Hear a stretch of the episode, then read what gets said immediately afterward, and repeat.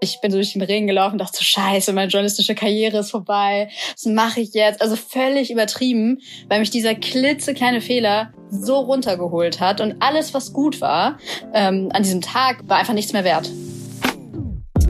Das ist Druckausgleich, der Podcast des Journalists, dem Magazin für JournalistInnen in Deutschland. Und heute wollen wir Geschichten hören. Denn, Luca, mich interessiert, wann bist du mal so richtig schön auf die Fresse geflogen oder mit einer Sache gescheitert? Ankatrin, ähm, heute Morgen erst, vor einer Woche, äh, sehr oft, sehr oft. Und äh, darüber würde ich gerne gleich ein bisschen erzählen. Die heutige Folge Druckausgleich, die wird gesponsert von der Hamburg Media School. Und dort können JournalistInnen wie du berufsbegleitend den Master Digitaler Journalismus studieren. Das Studium ist sehr praxisnah und legt den Fokus auf digitale Entwicklungen im Journalismus. Und das, das finde ich besonders gut. Inhalte aus dem Seminar, die könnt ihr direkt im Berufsalltag anwenden. Die Dozierenden selbst, die kommen auch aus der Praxis und bieten unter anderem aktuelle Best Practices. Und ganz wichtig, nebenbei erweiterst du dein berufliches Netzwerk. Noch bis zum 15. Juli kannst du dich unter hamburgmediaschool.com slash dj bewerben. Den Link, den findest du natürlich auch nochmal in den Show Notes und wir wünschen ganz viel Erfolg bei deiner Bewerbung.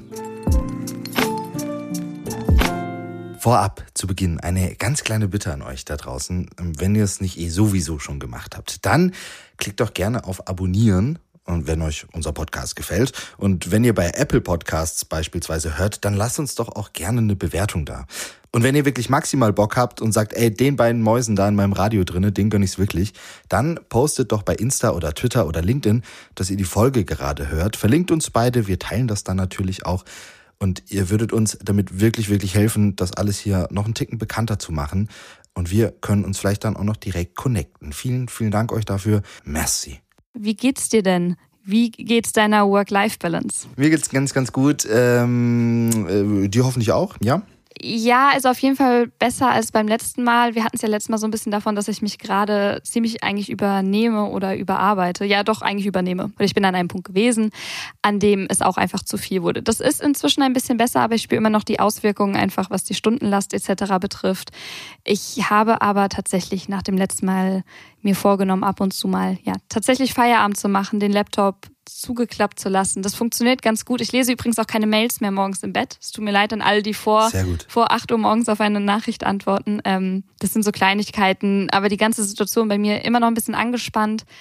Aber da kommt man halt auch nicht irgendwie nach einer Podcast-Folge raus. Also so schnell geht's dann vielleicht doch nicht mit dem Fortschritt.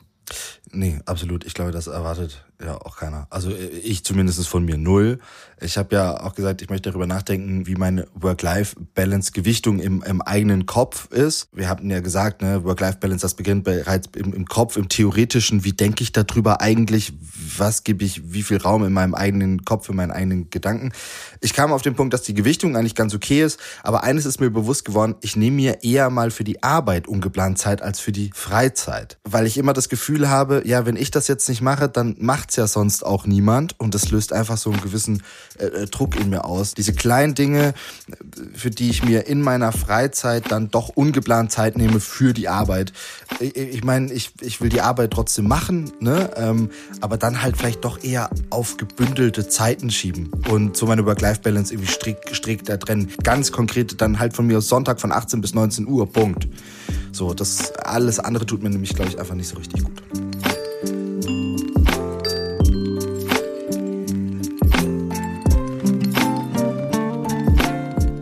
Es ist ja das eine, wenn man viel und gerne arbeitet. Nicht nur für das Monatsgehalt und, und für die Reputation, sondern wenn es auch einfach richtig Spaß macht. Diese Folge wollen wir darüber reden, was passiert, wenn es nicht mehr so viel Spaß macht, weil man einfach richtig klassisch gescheitert ist. Wir alle scheitern täglich. Ich zum Beispiel jeden Morgen, wenn der Wecker klingelt, weil ich dann doch wieder auf Snooze drücke und eine Stunde später erst aufstehe. Wir, wir scheitern immer wieder mal im Kleinen. Ne? Manchmal fliegen wir aber auch bei richtig großen und wichtigen Sachen extrem auf die Fresse. Und was wir meistens daraus machen, glaube ich. Wir stellen alles in Frage. Wir fühlen uns scheiße. Wir erlernen Angst davor zu haben und fangen deshalb vielleicht gar nicht erst mit etwas an. Ja, wir probieren uns nicht aus. Wir schränken uns ein. Und vor allem, glaube ich, wir sprechen nicht über das Scheitern. Und deshalb denke ich, und wahrscheinlich auch du, Ann-Kathrin, wir sind die einzigen Leute, die scheitern und alle anderen sind viel besser als wir Alle und bekommen perfekt. das alles hin. Ja, genau. Denen passiert das nicht. Und mit diesem Gedanken im Kopf wird Scheitern zu etwas Falschem, ne? zu etwas Unnatürlichem, etwas Negativem. Ja, und das würde ich, wollen wir heute gerne ändern. Wir wollen nämlich lernen, mit Anlauf zu scheitern. Genau, und bevor Luca jetzt mit seiner oder mit unserer taschenpsychologischen Analyse weitermacht und irgendwie schon die gesamte Folge äh, vorwegnimmt, Luca, was war denn dein größter Fail bisher? Was war dein größtes Scheitern, der Punkt vielleicht, an dem du auch ja am tiefsten gefallen bist? Ja, also bei mir gibt's nicht dieses ganz große, eine, einmalige Scheitern, sondern ich scheitere immer wieder, vor allem bei diesem Thema ähm, Formatentwicklung. Ne? Also Druckausgleich, die, unser Podcast, das ist ja ein Format, das wir entwickelt haben und jetzt durchführen. Und ähm, das war für mich ein Ziel für das Jahr 2021, ein Format zu entwickeln und zu verkaufen. Geil, haben wir geschafft. Check. Aber dieses Ziel habe ich schon seit 2017. Okay. Und ich habe es noch nie geschafft vorher. Und ich habe es mir jedes Jahr vorgenommen. Und ich wollte es jedes Mal machen. Und ich habe, keine Ahnung, 10, 11 Formate geschrieben, entwickelt, äh, gepitcht und bin immer wieder gescheitert. Ähm, und jetzt zum ersten Mal hat's funktioniert. Ich habe auch das Gefühl, Scheitern, das muss gar nicht diese eine große Absage sein. Das muss gar nicht ein riesiger Fail sein. Das muss gar nicht sein, dass man falsche Informationen rausgeschickt hat und den Job verloren hat oder eben den einen Wunschjob nicht bekommen hat, sondern so wie du gesagt hast, irgendwie, das fängt ja schon an mit den Bewerbungen, die man irgendwie rausschickt. Ich weiß nicht, wie viele ich in meinem Leben rausgeschickt habe und da kam letztlich einfach keine Antwort darauf. Das ist ja auch normal. Das gehört irgendwo zum Job und das ist ja jetzt auch nicht Medien- oder Journalismus spezifisch. Ich weiß nicht, ähm, ob du und die, auch unsere ZuhörerInnen sich noch daran erinnern. Letztes Mal haben wir ja mit Samira gesprochen, die uns davon erzählt hat, wie sie mit Überarbeitung und dem Druck im Job umgeht. Und beim Schnitt und den letzten Tönen, da ist mir noch einer in Erinnerung geblieben. Den würde ich mir ganz gerne nochmal mit dir gemeinsam anhören, weil ich glaube, das bietet uns einfach einen ganz guten Einstieg darüber zu reden, dass Scheitern eben nicht nur die großen Sachen sind, sondern auch ganz, ganz klein anfangen können, aber ganz großen Einfluss haben können. Ich bin so durch den Regen gelaufen, dachte so, scheiße, meine journalistische Karriere ist vorbei. Was mache ich jetzt? Also völlig übertrieben, weil mich dieser klitzekleine Fehler so runtergeholt hat. Und alles, was gut war ähm, an diesem Tag, war einfach nichts mehr wert. Und das ist halt das Krasse, ne? Also, dass man halt diese Ups hat und dann sich so über Fehler ärgert. Also, das hat auch nochmal mehr mit mir zu tun als Person, weil ich da, glaube ich, einfach auch ein Problem habe. Ich bin eine sehr perfektionistische Person. Ich habe auch früher Ja. Leistungssport gemacht. Also, 100% Leistung geben, da bin ich halt mit groß geworden. Und wenn es halt mal nicht stimmt und bei sowas, was mir so wichtig ist, also ich meine, wir machen den Job ja alle, weil es ja so wichtig ist, da ist man schon echt manchmal wirklich zerstört. Was da bei Samira passiert ist, das ist eigentlich eine totale Kleinigkeit, nämlich, ähm, also in der Retrospektive zumindest, sie hat zwei Namen bei den Bauchbinden verwechselt.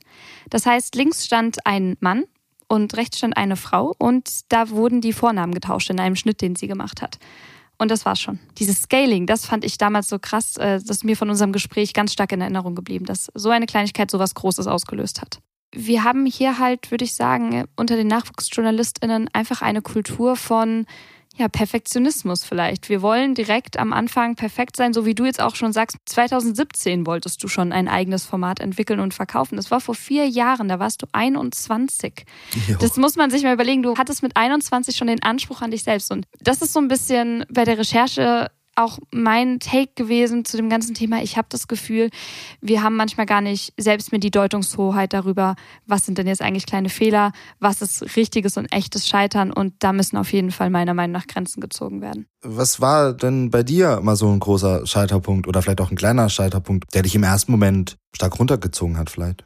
Mm, Bei mir ist es sogar eine Geschichte, die mich nicht nur im ersten Moment runtergezogen hat, sondern tatsächlich auch so ein bisschen längerfristig. Ich hatte ein Praktikum gemacht bei einer, ja, einfach beim großen Medium in Deutschland, ähm, in einem Ressort, das mir von Anfang an nicht so richtig gelegen hat. Also es war mir schon klar, dass das nicht toll wird. Aber wenn so ein Medium dir halt eine Zusage gibt, dann machst du das auf jeden Fall erstmal und denkst dir halt auch, oh, das wird schon klappen, ich werde das schon gut machen. Äh, long story short, am Ende wurde mir zwar zugesagt, ich habe auch ein nettes Praktikumszeugnis bekommen, dass ich doch auf jeden Fall noch frei weiter für die schreiben könnte. Ähm, faktisch habe ich aber A, keine Angebote dafür bekommen und B, den einen Text, den ich abgegeben habe, den habe ich wirklich so schlecht geschrieben, dass ich das auch in einer Mail genauso zurückbekommen habe mit den Worten, den können wir so nicht abdrucken.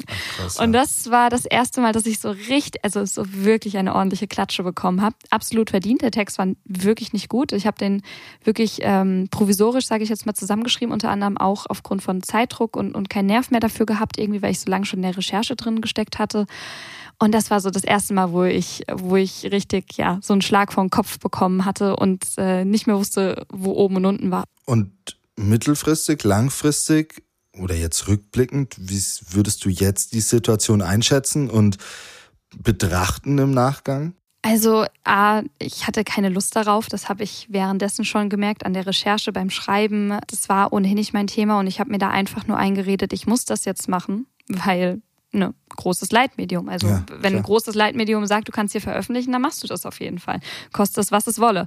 Und äh, mittelfristig hat mich das also auf jeden Fall nicht negativ irgendwie, glaube ich, äh, belastet. Ich habe zwei, drei Kontakte da auf jeden Fall aus dem Praktikum noch mit rausgenommen und bin dem Haus prinzipiell, glaube ich, auch noch positiv verbunden. Aber es hat auf jeden Fall keine langfristigen negativen Konsequenzen gehabt. Das ist ja der Punkt beim Thema Scheitern, auf den wir heute ja auch so ein bisschen hinaus wollen, dass Scheitern A, völlig normal ist. Das passiert uns allen und das passiert uns allen im Großen und im Kleinen. Und B, das Scheitern, glaube ich zumindest auch total wichtig ist, um überhaupt erfolgreich werden zu können. Weil wir leben nun mal in einer Zeit, in der wir uns viel auch selber beibringen müssen, in der wir auch viel äh, vielleicht auch selber rausgehen müssen und uns publizieren müssen und so weiter. Natürlich fliegen wir da auf die Fresse. Natürlich machen wir da kleine und auch richtig große Fehler.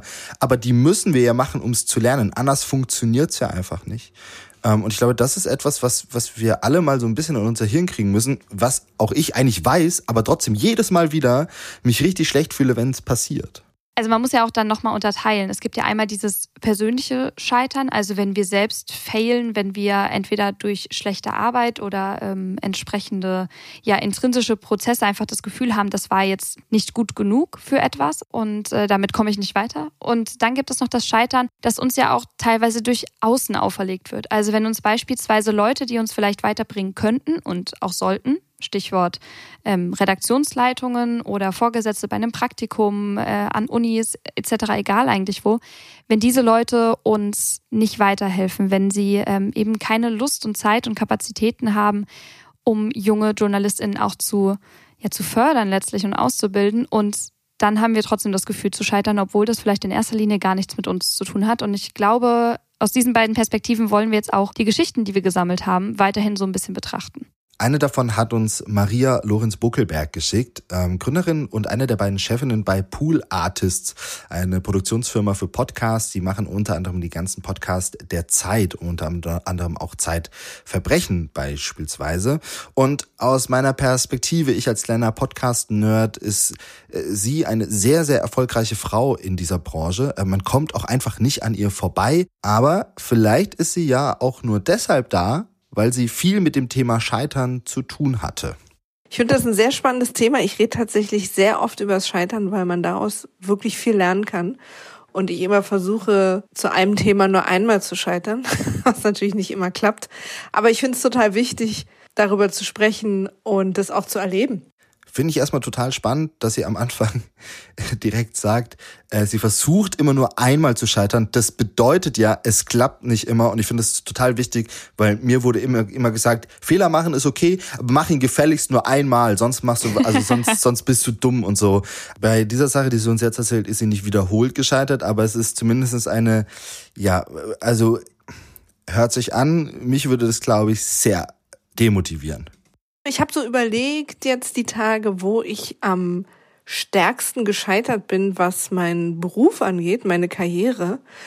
Und zwar habe ich, bevor ich Pulatis gegründet habe, schon mal eine Firma gegründet mit einem Geschäftspartner. Und da sind wir, würde ich jetzt mal sagen, gescheitert, weil bevor wir richtig loslegen konnten, mussten wir die Firma aus verschiedenen Gründen wieder auflösen. Und äh, ich glaube, sie hat drei, vier Monate existiert, also nicht wirklich lang. Trotz alledem haben wir natürlich wahnsinnig viel Arbeit vorher reingesteckt, also Zeit und Kraft und auch Geld natürlich. Und das hat am Ende nicht funktioniert. Und das ist, glaube ich, das, was man als klassisches Scheitern betrachten würde. Und bei so einer Sache, ne, wie diese Geschichte von Maria, da würden sicherlich bei, der, bei vielen erstmal die Reaktion eintreten, fuck, ich kann das nicht, ich bin dafür nicht gemacht, ne, man gibt auf. Also würde mir auf jeden Fall erstmal so gehen. Gerade bei so einer Sache wie so einer Firmengründung, wo man irgendwie alles rein, rein, reinsteckt und wie sie ja auch sagt, nicht nur Zeit, sondern auch eine Menge Geld. Und dann kommt es halt auch total darauf an, wie du danach emotional damit umgehst. Es gibt Studien, die kommen jetzt aus einem anderen Bereich, aber sind eben doch zumindest in Teilen auf ähm, auch den Journalismus und die Medienbranche anwendbar, die nahelegen, dass regelmäßige Rückschläge und eben Scheitern uns letztlich doch irgendwo vielleicht resistenter macht, egal ob jetzt für Stress oder eben auch für künftige Rückschläge, weil wenn wir mal ehrlich sind, kein Lebensweg ist gerade irgendwie.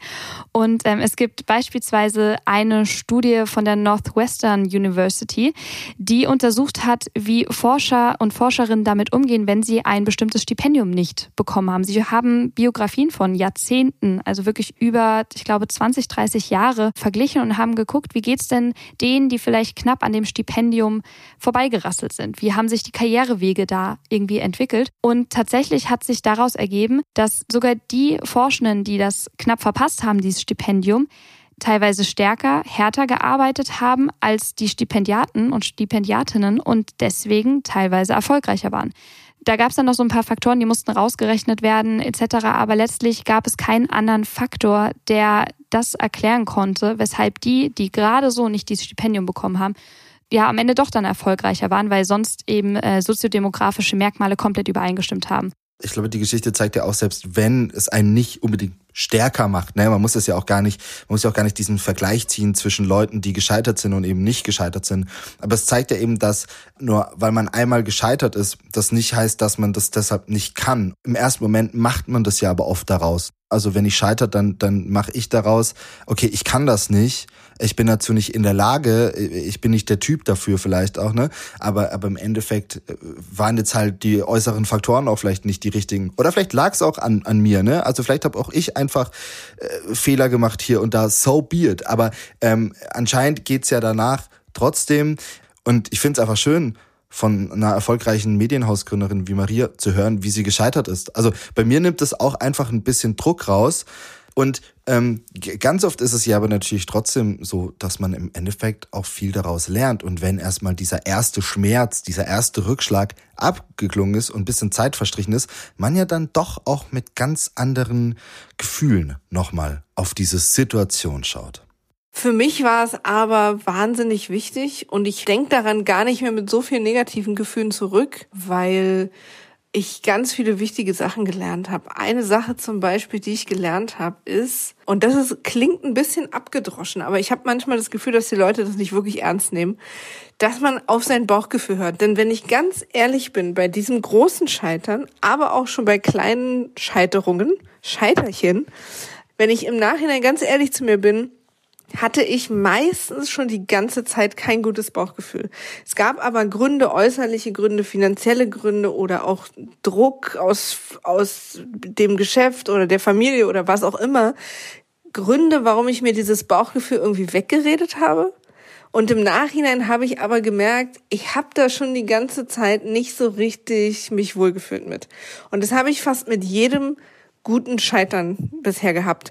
Und jetzt ist es so, ich führe ja diese Firma mit meiner wundervollen Freundin Frieda Morische, dass wir extrem offen miteinander sind, was unsere Bauchgefühle angeht. Sei es bei NeukundInnen oder bei großen Geschäftsentscheidungen oder bei Visionen und alles, was wir machen, jeder nächste große Schritt, den wir machen, da prüfen wir sozusagen unsere Bäuche miteinander ab, weil uns das eigentlich noch nie im Stich gelassen hat und uns schon vor dem ein oder anderen kleinen bis mittleren Katastrophe bewahrt hat, wie sich dann im Nachhinein aus tausend anderen Gründen rausgestellt haben, hat dann unser Bauch gestimmt. Eine Firma ist den Bach runtergegangen, die nächste äh, konnte dann aber darauf sozusagen aufbauen. Und darüber bin ich deswegen sehr dankbar im Nachhinein. Es ist auch nichts Schlimmes passiert, niemand wurde verletzt und äh, das war mein Scheitern. Ich bin eigentlich also Fan und scheitere immer weniger, aber höre immer mehr darauf. Ich glaube, ich konnte gerade mein nicht so erfolgreiches Praktikum innerlich abschließen, denkt Maria. Und vor allem finde find ich sehr schön, dass bei ihrer Firmengründung anscheinend keine Menschen zu Schaden kamen. Das, das finde ich auch immer sehr, sehr wichtig. Das ist mein Lieblingspart. Äh, bei, bei, bei dieser Firmengründung kamen keine Tiere und Menschen zu Schaden.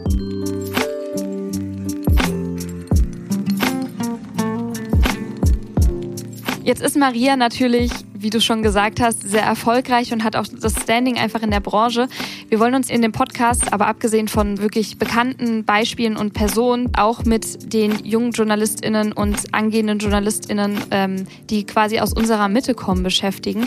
Und äh, da hat uns sehr gefreut, dass uns Katrin Wiesolowski geschrieben hat. Sie ist freie Journalistin, momentan based in Berlin und ähm, hat 2020 tatsächlich selbst einen Artikel im Journalist veröffentlicht. Also Artikel ist eigentlich ähm, gar nicht das richtige Wort. Es ist ein offener Brief, nämlich an zwei uns unbekannte Redaktionsleitungen und hat da das ähm, Scheitern von jungen JournalistInnen gut zusammengefasst anhand eigener Geschichten, die ihr passiert sind und die sie so öffentlich machen wollte. Vor allem diese, dieses große Scheitern habe ich, glaube ich, verspürt, als ich mich eben für eine freie Mitarbeit in einem Auslandsstudio von der ARD beworben habe. Und das habe ich sehr initiativ gemacht. Also es war immer mein Traum, irgendwie Auslandskorrespondentin zu werden und auch in diesem Studio. Und dann dachte ich mir so, gut, komm, ich probiere es jetzt einfach. Ich bin irgendwie fertig mit dem Bachelor und no risk, no fun. Also ich meine, es gibt ja irgendwie viele junge Journalistinnen und Journalisten, die sich noch nicht mal trauen, sich irgendwo zu bewerben, weil sie irgendwie Angst vor dem Scheitern haben. Aber ich war so, hey, komm, do it lass es einfach mal ausprobieren. Und dann ähm, hatte ich da irgendwie erst eine schriftliche Absage bekommen, dass sie niemanden suchen. Und ein paar Monate später wurde ich dann überraschend doch zu einem Vorstellungsgespräch eingeladen. Und das war auch irgendwie sehr, sehr intensiv. Also ich glaube, das war irgendwie so eine, anderthalb Stunden lang und war auch so inhaltlich wirklich sehr intensiv. Und danach war ich so, wow, also ich weiß nicht, ob ich diesen Job bekomme oder nicht, aber ich habe ihm mein Bestes gegeben und äh, ja, lass mal schauen, was rauskommt. Ja, und äh, long story short, dabei rausgekommen ist so ungefähr gar nichts, ähm, außer ganz viele leere Versprechungen, die Katrin immer wieder ja letztlich in Aussicht gestellt haben, dass sie doch auf jeden Fall eine von zwei bestimmten Stellen in dem besagten Auslandsstudio bekommen würde. Die Redaktionsleitung hat sich dann aber eben immer seltener gemeldet, beziehungsweise auch die Redaktionsassistenz, bei der sie sich dann nochmal erkundigen wollte, wie es denn jetzt eigentlich mit dem Bewerbungsprozess aussieht. Die wussten auf einmal auch von nichts mehr. Und das in allem ist dann ähm, in der Situation geendet, dass Katrin ja, die Stelle nicht bekommen hat, mit einem sehr flauen Gefühl zurückgeblieben ist und vor allem das Ganze erstmal für sich selbst einordnen musste, ohne dass sie jemals von der Leitung oder von der Redaktion gehört hatte, woran es denn jetzt eigentlich lag. Also was ist da jetzt eigentlich schiefgegangen? Das ist ja auch so eine richtig miese Form von Scheitern. Also weil, weil wenn ich selber ähm, irgendeinen Prozess verhaue, dann kann ich ja da zumindest noch reflektieren und eben dieses Positive rausziehen. Bei ihr, in diesem Fall ist es ja aber so, dass sie ja quasi nichts daraus lernen kann, einfach weil es kein Feed Feedback gibt. Also scheitern, aber dann quasi für diese Situation auch irgendwie so endgültig, oder? Es gab, anders als jetzt beispielsweise bei Maria, und deswegen hatten wir auch diese Unterscheidung am Anfang gemacht, es gab eben nicht diesen intrinsischen Prozess. Sie war eben nicht mit dabei. Sie kann nicht nachvollziehen letztlich, wo das Problem war. Und deswegen ist natürlich auch der Umgang, die Reflexion von all dem im Nachgang umso schwieriger. Ich war dann echt am Boden zerstört. Also es war wirklich richtig schlimm. Also erstens war ich schockiert von dem Umgang mit mir, also dass man mich noch nicht mal anrufen konnte oder eine Mail schreiben konnte, dass man nicht erklären konnte halt, wie das sein kann, dass es mir erst ein Job versprochen wird und dann halt so eine Absage kommt. Also noch nicht mal irgendwie respektvoll oder irgendwie erklärend, warum es doch nicht klappt. Ja, und dann war ich auf jeden Fall echt irgendwie ziemlich schockiert und ehrlich gesagt, wenn ich darüber so zurück nachdenke, dann weiß ich halt wirklich genauso noch, wie, wie ich mich ja gefühlt habe. Und ich hatte natürlich auch irgendwie vielen Freunden zumindest und Freundinnen davon erzählt. Und es war mir jetzt nicht peinlich oder so. Ich habe dann auch meinen Freundinnen und Freunden und meiner Familie natürlich erzählt, dass es irgendwie nicht geklappt hat. Aber es war auf jeden Fall so ein beklemmendes und trauriges Gefühl. Und das finde ich daran so unfair. Weil man muss dazu sagen, es war nicht einfach nur so ein Versprechen von, ja, ja, das klappt bestimmt schon, sondern es hieß wirklich konkret, es gibt eine von zwei Stellen, die wirst du bekommen. Und da dann jemanden so vor die Wand laufen zu lassen, ich fürchte, das ist kein Einzelfall, gerade bei jungen JournalistInnen und jungen Medienschaffenden. Und ich finde das einfach, ich finde es richtig traurig. Find, also es hat mich wirklich äh, bedrückt, als ich diese Geschichte von ihr gehört habe. Und vielleicht hört das eine Redaktionsleitung, vielleicht hört das hier irgendjemand, der irgendetwas zu sagen hat es ist so, so wichtig, dass mehr darüber geredet wird und mehr darüber nachgedacht wird, was eben der Umgang mit dem Nachwuchs, mit jungen JournalistInnen letztlich bei ihnen auslöst und vielleicht sogar, wie es ihre Karriere beeinflussen kann.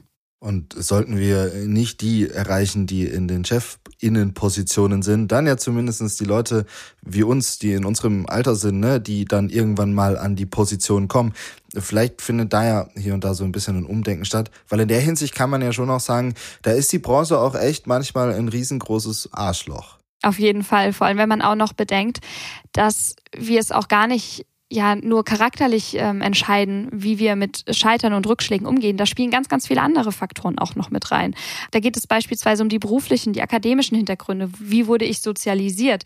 Wurde in meiner Familie, wurde in der Berufsschicht meiner Herkunft darüber geredet, welche Rolle Fehler im Job spielen und wie ich letztlich daraus lernen kann? Wir haben einfach nicht alle von Anfang an den gleichen Werkzeugkasten in der Hand. Wir können nicht alle aus den gleichen reflektierten Emotionen irgendwie zehren und daran irgendwie auch dann die Rückschläge verarbeiten, sondern gegebenenfalls kann so ein Umgang, wie er mit Katrin passiert ist, wirklich Leute vergraulen. Und das fände ich zumindest nicht unrealistisch. Vor allem ja, weil in dieser Branche so viel Selbstdarstellung herrscht, ne? so viel, ich zeige das Good Life und den ganzen Pain schiebe ich schön auf Seite und den präsentiere ich nicht. Wir haben ja auch oft darüber gesprochen, dass wir immer überall total stark sein müssen und ähm, super präsent sein müssen und unser Pokerface aufsetzen müssen und so weiter. Dann kickt es natürlich nochmal deutlich mehr, weil wir eben nicht darüber sprechen, wie normal das vielleicht auch ist und weil wir das auch irgendwie nicht zeigen dürfen, dass uns so ein Scheitern vielleicht auch hier und da mal nicht so einfach wegzustecken ist, sondern schon uns tangiert. So.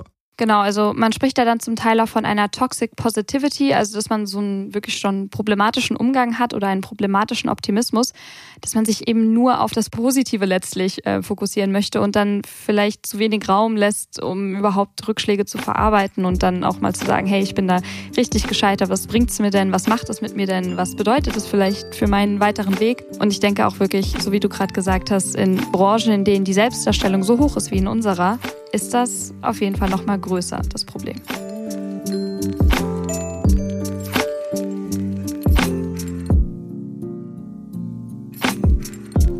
Ja, Luca, was heißt es denn jetzt für uns? Was heißt es denn für die Zukunft? Wie können wir vielleicht ja sinnvoller, ich möchte nicht sagen besser, weil das geht ja nicht um gut, schlecht, besser oder schlechter, sondern wie können wir sinnvoller mit Scheitern umgehen? Ich habe für mich auf jeden Fall gelernt, dass ähm, es beim Scheitern wieder ähnlich ist wie beim Imposter-Syndrom, beim Hochstapler-Syndrom, dass die Erkenntnis darüber, wie normal und okay Scheitern ist, auch einfach weil man drüber spricht, andere Geschichten hört und so weiter, dass es dadurch schon ein Ticken einfacher wird, damit umzugehen. Deshalb ist, glaube ich, total wichtig, wir müssen einfach öfter darüber reden. Also wir, wir müssen uns gegenseitig Geschichten erzählen, wie wir gescheitert sind, wie wir auf die Fresse geflogen sind. Und das, vielleicht nicht dann schon erst, also nicht erst, wenn wir erfolgreich sind, sondern vielleicht auch schon in jungen Jahren. Also äh, am Anfang der Karriere im, im, im Studium und, und, und so weiter. Einfach das Gespräch suchen und sagen, hey, hier bin ich schön auf die Fresse geflogen, ging es dir schon mal ähnlich.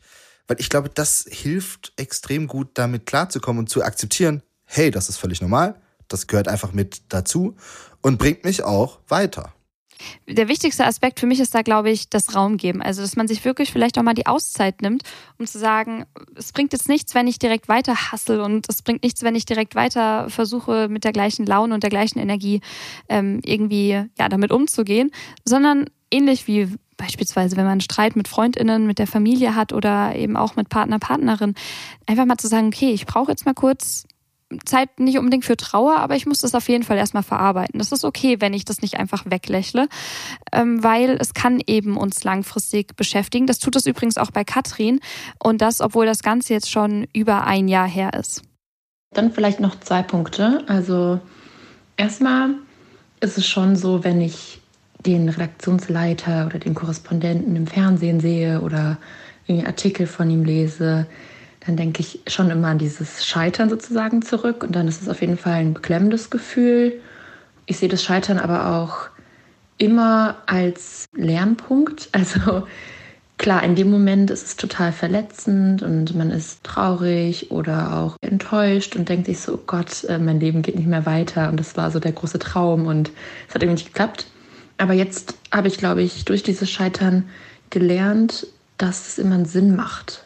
Also jetzt habe ich gemerkt, ein halbes Jahr später schon oder ein Jahr jetzt später, anderthalb Jahre später, dass ich einen ganz anderen Weg jetzt eingeschlagen habe und der mir viel, viel mehr bringt und ich wahrscheinlich viel glücklicher dort bin, als ich es dort gewesen wäre in dieser Stelle. Aber ich glaube, das ist halt immer so ein Prozess, den man dann nach dem Scheitern irgendwie lernt, dass es einen Sinn hatte, dass es nicht geklappt hat. Das heißt, Katrin hat letztlich ihre Strategie nochmal überdacht, ähm, hat sich gar nicht mal die Frage gestellt, weshalb hat es nicht geklappt, also gar nicht also selbstkritisch, was ich auch total schön finde, weil man sucht ja immer den Fehler ganz gerne direkt bei sich. Ähm, das kann natürlich auch sein, dass man bei einem Bewerbungsgespräch mal nicht auf der Höhe war oder dass man bei einem Job nicht das geleistet hat, was man ganz gern hätte leisten wollen. So geht es mir, um ehrlich zu sein, auch nach wie vor, wenn ich an dieses Praktikum zurückdenke. Aber bei Katrin ist es wirklich so ein, ja, was Konstruktives daraus ziehen, einen Impuls für die weiteren Entscheidungen zu ziehen, weil ich glaube schon, als gerade junge JournalistInnen neigen wir dazu, erstmal alles zu machen, was uns da dann irgendwie angeboten wird, weil es ist ja alles eine total tolle Chance und wir sollten das auf jeden Fall tun. Und letztlich bewegt man sich dann vielleicht sogar in Berufsrichtungen, in die man ursprünglich gar nicht wollte. Und auch wenn dieses aus Scheitern etwas lernen, ne, was einen weiterbringt, irgendwas mitnehmen total wichtig ist, ist es mir trotzdem auch nochmal sehr wichtig zu sagen, dass es in erster Linie aber erstmal einfach nur darum geht, Scheitern zu akzeptieren und es nicht als Untergang, als schlimmstes Szenario und Abbruch der eigenen Kar Karriere zu, zu sehen. Denn ich glaube, das, was daraus lernen, ist dann der zweite Schritt und das fällt aber wahrscheinlich vielen auch nicht leicht im ersten Moment, weil Scheitern ja auch einfach immer weh tut. Deshalb glaube ich, erster Step, einfach zu akzeptieren und dann hilft man sich oder tut man sich schon sehr viel Gutes.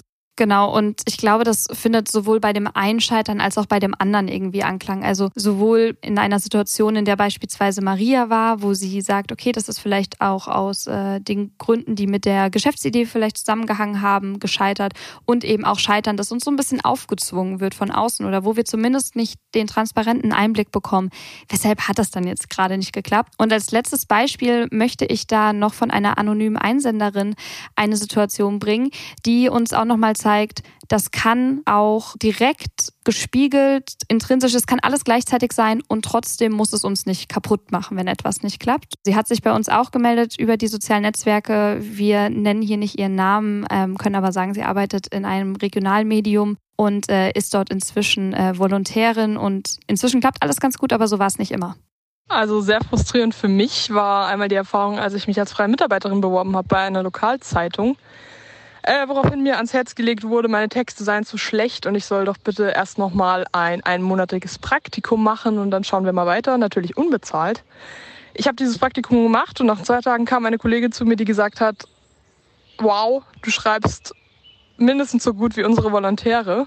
Wo ich mich dann im Nachhinein schon sehr ausgenutzt gefühlt habe äh, ich habe denen dann jeden Tag einen Aufmacher geschrieben, mehr oder weniger. Mit dem, was ich jetzt wüsste, wäre ich wahrscheinlich gegangen und hätte gesagt, ich schreibe gerne noch zwei, drei Artikel und dann können wir mal schauen. Aber hätte mich eben nicht auf dieses Praktikum eingelassen, vor allen Dingen eben unbezahlt. Äh, aber gut, ich war halt noch Studentin und wusste nicht besser. Aber ja, hat mir auf jeden Fall Selbstbewusstsein gegeben und äh, ich glaube, ich kann jetzt auch besser für mich einstehen nach diesem Erlebnis. Ich finde, das Beispiel zeigt nochmal super schön und schließt das einfach nochmal ab.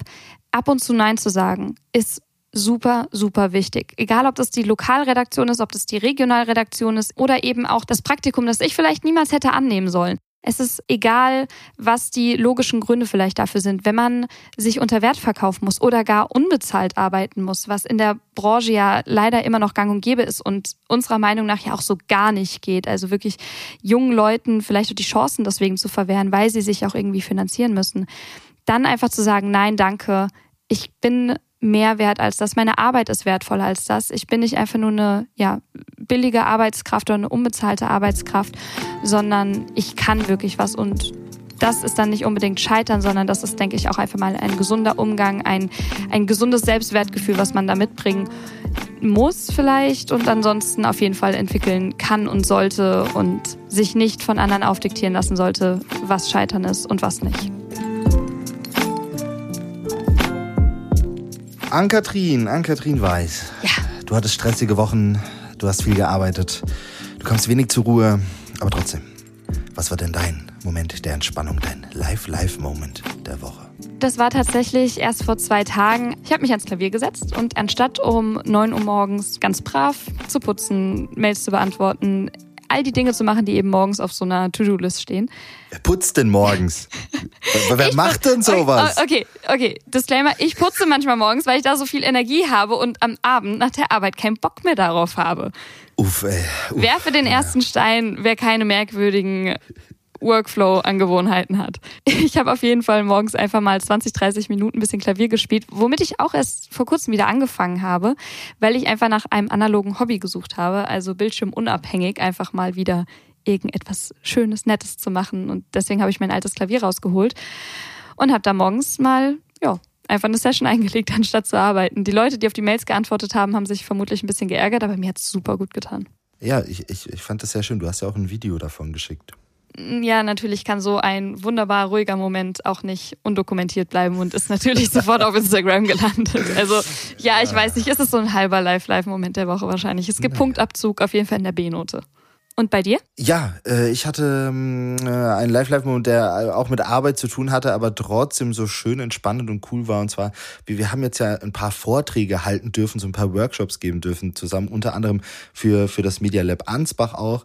Das war für mich eine völlig neue Erfahrung. Ich habe sowas noch nie äh, so gemacht und es war aber total befreiend zu sehen, dass wir nicht alleine sind mit unseren Sorgen, Nöten, Ängsten, Wünschen, die wir hier so äußern. Ähm, und vor allem war es auch total schön, dass wir irgendwie Leuten helfen können und sich auch Leute uns gegenüber geöffnet haben und damit uns auch wieder geholfen haben und das so ein schönes Miteinander, so ein gemeinsamer Druckausgleichmoment war. Ähm, tut einfach gut zu wissen, dass das, was wir hier tun, ankommt. Und wenn ihr auch irgendwie Anfragen, Ideen oder Input für uns habt, auch für die nächsten Folgen oder ganz allgemein, dann schreibt uns doch gerne an druckausgleich.journalist.de oder auf allen gängigen Social Media Plattformen. Luca hat zwar seine 500 FollowerInnen oder Kontakte auf LinkedIn, aber vielleicht ist da noch Platz. Folgt mir da trotzdem mal noch, bitte. Ich, ich, ich möchte LinkedIn super, wie, wie heißt das? LinkedIn super, super Ich habe keine Ahnung. Ich habe keine Ahnung von LinkedIn. Du bist der Einzige, du bist der Einzige innerhalb unserer Generation, der Ahnung von LinkedIn hat. Komm, spätestens ab, ab, ab, ab hier wird's Richtig. geschmacklos. Ähm. In diesem Sinne. In diesem Sinne, macht's gut und wir hören uns beim nächsten Mal. Tschüssi. Hi Luca. Ich muss sagen, nach der letzten Folge habe ich mich noch ganz schön geärgert. Ähm, nicht über die Folge selbst oder über die Sachen, über die wir geredet haben, aber über diesen Gedanken, wie viele Menschen vielleicht in den Medien und im Journalismus letztlich ja, abhanden gekommen sind, weil sie irgendwo gescheitert sind und vielleicht kein Auffangnetz hatten oder keine Unterstützung. Und ja, einfach das, wo so viele äußere Faktoren reingespielt haben, dass sie dann letztlich endgültig gescheitert sind, obwohl das gar nicht nötig gewesen wäre mit den richtigen Hebeln. Und wir sind ja des Jobs wegen, einfach aufgrund von Redigaturen und Abnahmeschleifen etc. schon so, so viel Kritik ausgesetzt, dass ich einfach hoffe, dass das vielleicht so ein bisschen der Take ist, den wir aus der Folge mitnehmen können, dass weil es eben schon so viel Kritik gibt, berechtigte Kritik zum Teil, dass man sich doch einfach noch mehr unterstützen sollte gegenseitig. Hallo Ankatrin, schön, dass du das nochmal ansprichst. Mir ging das auch durch den Kopf, dass ich das Gefühl habe, wir müssen da einfach ja viel öfter drüber reden und uns gegenseitig supporten, solange wir noch nicht in diesen Entscheiderfunktionen sind und dann, dann natürlich auch viel mehr, mehr praktisch in konkreten Fällen vielleicht auch, auch handeln können. Und solange muss, möchte ich auf jeden Fall einfach mehr kommunizieren, wann ich gescheitert bin, warum ich gescheitert bin, wie das war und was es mit mir gebracht hat, um so einfach da ehrlicher mit umzugehen und anderen Leuten irgendwie zu helfen und auch Leute dazu ermutigen, selber ihre Geschichten zu, zu teilen, weil ich glaube, das hilft ja schon am meisten, wenn man wieder über die Dinge redet. Äh, daran möchte ich auf jeden Fall für mich ganz persönlich arbeiten, um so anderen und auch mir selber am Schluss helfen zu können. Cool, dass wir da auf einem ähnlichen Zug sind.